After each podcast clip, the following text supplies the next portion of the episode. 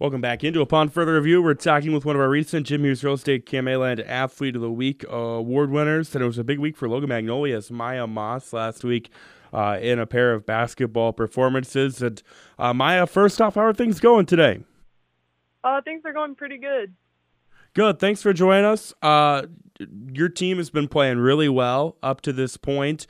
Uh, speak to how you feel things have gone for your team and for you individually up to this season. Um, I think our team has like turned a good corner. We're playing really good team basketball. We're focused on each other and just like we're there for the game. We have a great coaching staff and like we're just there to play for each other and we just love the game. Yeah, where do you feel maybe that kind of turn uh, is attributed to? What have been some things during this stretch that have led to that? Um, we made a good turn like right before Christmas break, and we made a lot of good practice during Christmas break too we put in a lot of work, hard work. Our team is really good at grinding through the tough parts of the season as it's getting to be really long. Like basketball's a super long season, um, but our team's really good at grinding it out and putting in the hard work and just coming up where we need to. Again, talking with Mya Moss of Logan Magnolia, uh, reigning Jim Hughes Real Estate Land Female Athlete of the Week. You guys last year, I know it was kind of a, an up and down year as you tried to figure yourselves out after losing some pieces from a state tournament team the year before. Uh, but speak to, you know, what were the expectations coming into the year? What kind of expectations did you have for yourself? Um, I just like have the expectation of like playing with my teammates. I've played with most of these girls for a long time, and I just like expect to have fun and just play good team basketball because that's what we're there to do. We're not there for ourselves. We're just there for each other because we just love the game. Yeah, how important is that chemistry? You feel like?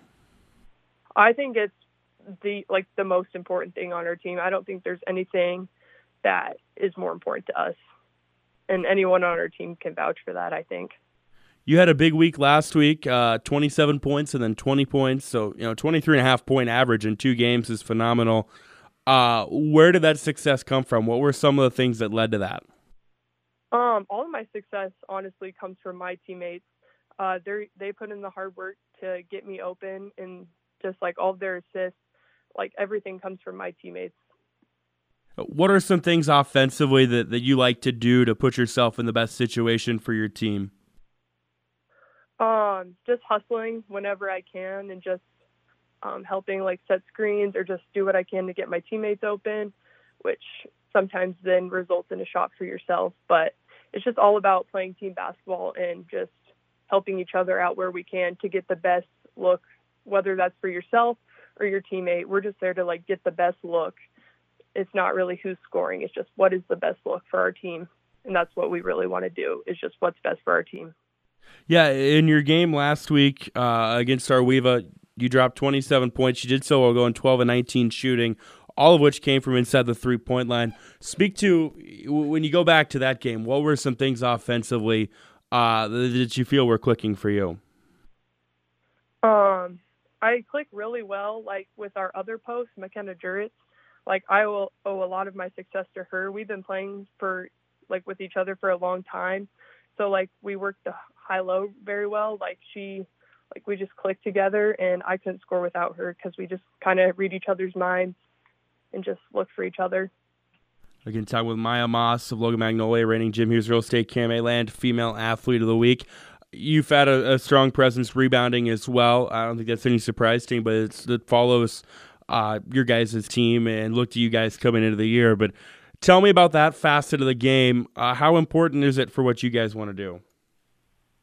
Um, yeah, rebounding. Like obviously, you can't have any offensive plays without um, the rebound first, and we stress like making a good tag, a good box out, and then taking your feet to the ball and like grabbing the rebound because you can't get any offensive done without the box out and the rebound.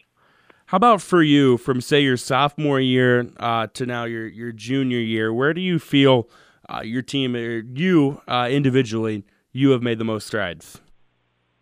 Um, I'm not really sure, but I know like I feel like I've improved from sophomore year to junior year. Um, putting in a lot of work with my teammates this summer. I've had two great coaches that have put in a lot of time with us. They've sacrificed a lot of their time to get us where we are right now, and we couldn't do it without them. Getting time with Mya Moss of Logan Magnolia. Uh, fun stretch coming up for your team. This is a time of year where things get really serious. We get into late January, early February. I'm sure you guys have lofty goals.